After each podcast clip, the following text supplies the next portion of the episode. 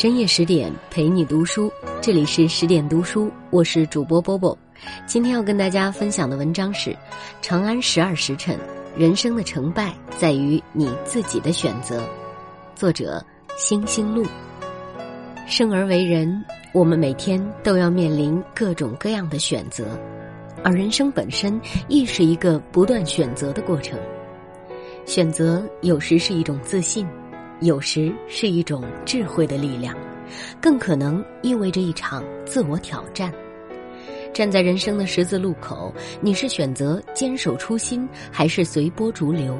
是直面挑战，还是落荒而逃？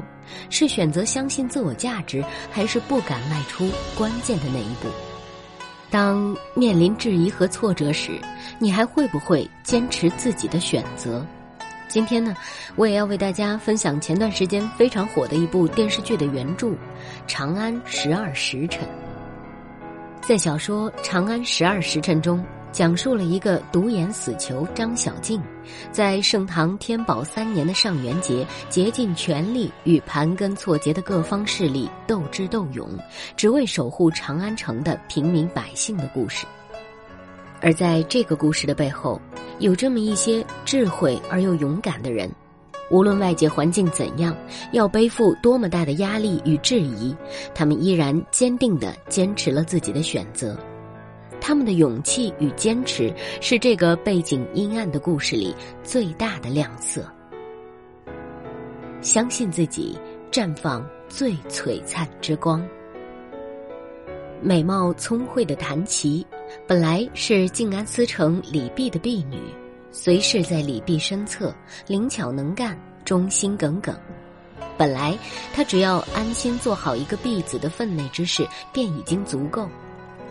可是，在突厥狼卫潜入长安，意为九幽血域的缺了或多一触即发之时，他的人生注定要走向更加广阔的舞台。李泌为了追查狼卫踪迹，从大牢中提调出了长安城之内及时捕到无出其右的死囚张小敬。但由于朝中势力互相倾轧，全力办案的张小敬一度被李泌的政敌视作把柄，关进了右骁卫的大牢。千钧一发的紧急时刻，李泌安排谭琪去救出张小敬，谭琪既慌乱又惊愕。这已经远远超出了他的职责，李泌却说，他相信谭琪一定可以做出比端茶送水伺候人更有价值的事情。这份信任让谭琪开始学会相信自己，也学会坚持自己的选择。最终，他和同伴们齐心协力，一起跑出了右骁卫的重门，又凭借自身的细心与机敏。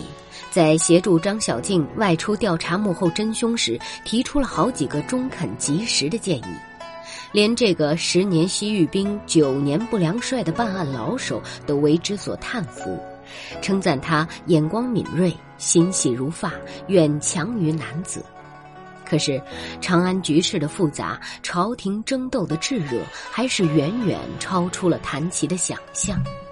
张小静被政敌全城通缉。静安司也为一帮贼人所攻破，在张小静为不拖累谭琪独自跑开的那一刻，谭琪感觉到了前所未有的孤独和害怕，他想要放声痛哭，可就在眼泪夺眶而出的一瞬间，他却选择了相信自己。他告诉自己：“我能做到更有价值的事情。”大事已经如此艰难，他再没有退缩可言。于是，谭琪大胆拦下太子座驾，进入了天子设宴的勤政务本楼，并通过杨太真将缺了霍多一事透露给天子。最终，天子下令全城全力追查缺了霍多的真相，张小敬的通缉令暂且压后，而这为张小敬的拯救长安计划赢得了宝贵时机。谭琪也在这短暂的一天完成了自己的蜕变，从一个普通平庸的婢女变成勇敢闪亮的姑娘。人生最璀璨的时刻，莫过于你选择相信自己的价值，并有足够的勇气和自信去坚持自己的选择。契诃夫说：“你想成为什么样的人，你就能成为什么样的人。相信自己和不相信自己，过的完全是两种截然不同的人生。即使身处严寒隆冬，你也要去选择相信自己的内在价值。在你的身上，一定藏有一个不可战胜的夏天。选择相信他人，获取强大力量。”静安寺的司城李泌又有神童之称，少年得志，被当朝太子引为知己。七岁时便入东宫陪太子读书。今年二十二岁的他，正是雄心勃勃、崭露头角之时。可是，在这个万众瞩目的上元节，在长安城处于缺勒或多的阴影之下，危如累卵的一刻。他选择了去相信一名关在大牢里的死囚。由于静安司属下吕奔军的失误，静安司突然失去了突厥狼卫的线索，陷入一片慌乱之中。这时，静安司主事徐斌向李泌推荐了老友张小敬，并说在长安城之内积士补道，无出其右。李泌考虑到张小敬之前在西域跟突厥人打过交道，对付突厥人很有经验，又在长安城里做了九年不良帅，对城市的情况非常熟悉，便决定启用此人。即使张小敬由于杀死上司，如今身陷囹圄，已是待决之身，李泌还是毫不犹豫地将他借调至静安司，并授予其静安都尉一职。李泌告诉张小敬，为了长安和城百姓的安危，务必要将这桩差事办好。张小敬回答他：“人是你选的，路是我挑的，咱们都得对自己的选择负责。”从此，李泌选择了相信这个桀骜不羁的死囚。为了启用张小敬，他不惜和顶头上司贺知章产生局龉。将其逼走，甚至顶撞太子李亨。在张小静外出追查突厥狼卫时，经过短暂的犹疑，他将静安司的通信系统、望楼的指挥权交给张小静，使其成为第二个静安司中枢。后来，李泌被突厥狼卫背后的组织皮福所绑架。当他发现张小静和皮福的头目是曾经出生入死的兄弟之后，依然选择相信他。他和张小静当着皮服们的面对暗号，两人配合默契，最终逃出升天。李泌对张小静的相信与信任，不仅减少了大唐与长安的损失，更是为自己赢回了一条命。其实，相信他人亦是一种力量。日本哲学家岸见一郎说：“假设你把人际关系的基础建立在怀疑上，对方也能瞬时感觉到你怀疑的目光，这样便无法建立积极的关系。只有我们选择了无条件的信赖，才可以构筑更加深厚的关系。而古语中讲‘疑人不用，用人不疑’，便也是同样的道理。”选择相信他人，才能建立起深厚默契的关系，从而彼此都可以汲取到温暖与力量。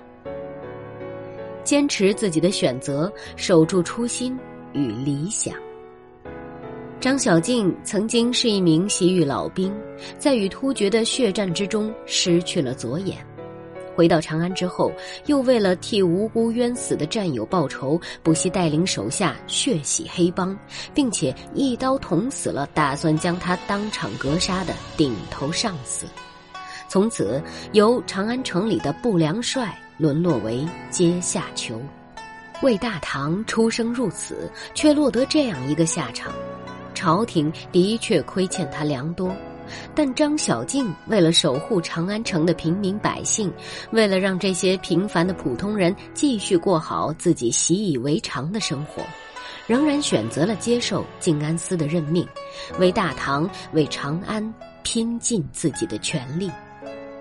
在前往长安城的烟花销金之地平康里追查线索时，平康里的地头蛇阁老私下里提出，他可以帮助把张小静送出长安。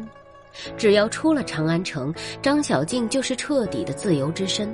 这条路可比他背负着朝廷的质疑追查突厥凶徒容易得多。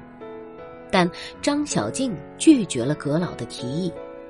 后来，静安司为皮服们所攻陷，李泌遭绑架。新上任的静安司城下的第一个命令就是将张小静打为内贼，下令全城追捕。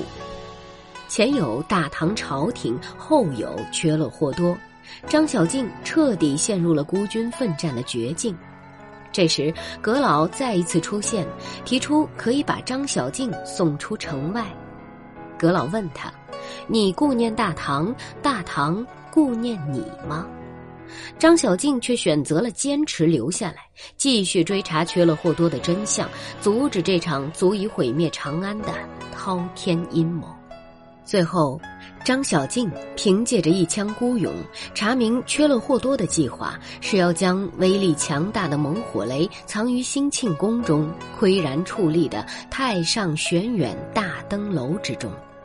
大灯楼高达一百二十五尺，一旦爆炸，广场上数以万计的关灯百姓都会化为灰烬。灯楼已经开始燃烧，猛火雷即将引爆。在这刻不容缓的时刻，张小静冲进了熊熊烈火。他拿起斧子，拼命地砍着支撑灯楼的大柱，想要让炸药尽可能从中流出，静静燃烧，而不是被引爆。他穿行于烈火与浓烟之中，即使全身都被火焰烤灼，依然一路向上，直到灯楼之顶。然后，在那里，他停了下来。安静的等待着即将到来的结局。尽管不能完全阻止猛火雷爆炸，但他已然拼尽全力。张小静的脑海中一直出现一个声音：“你后悔吗？”“不悔。”他并不后悔自己今日所做的选择。这不是为了某一位帝王、某一个朝廷，而是为了这座长安城和生活其中的许许多多的普通人。张小静曾经说，在长安城里做捕盗之力，几乎每天都要面临各种选择：什么是应该做的错事，什么是不应该做的对事，这些都要想清楚。否则，在长安城，如果你不变成和他一样的怪物，就会被他吞噬。最终，张小静勇敢的坚持了自己的选择，走上了那条最为艰辛崎岖的道路。殚精竭力，遍体鳞伤，不惜舍掉性命，也要守护长安，捍卫自己的初心与理想。就像他自己说的。路是我选的，我会走到底。而人生中最大的勇敢，莫过于坚持自己的选择。正如史铁生所言：“且视他人之凝目如盏盏鬼火，大胆的去走你的夜路。”也许你会觉得前途很远，也很暗。然而不要惧怕。不怕的人面前才有路，你终能到达柳暗花明的彼岸。愿你有勇气坚持自己的选择，守住初心与理想，即使身处幽暗，也要活成一束光，向着光亮而活，活出最有意义的人生。更多美文，请继续关注十点读书，也欢迎把我们推荐给你的朋友和家人。一起在阅读里成为更好的自己。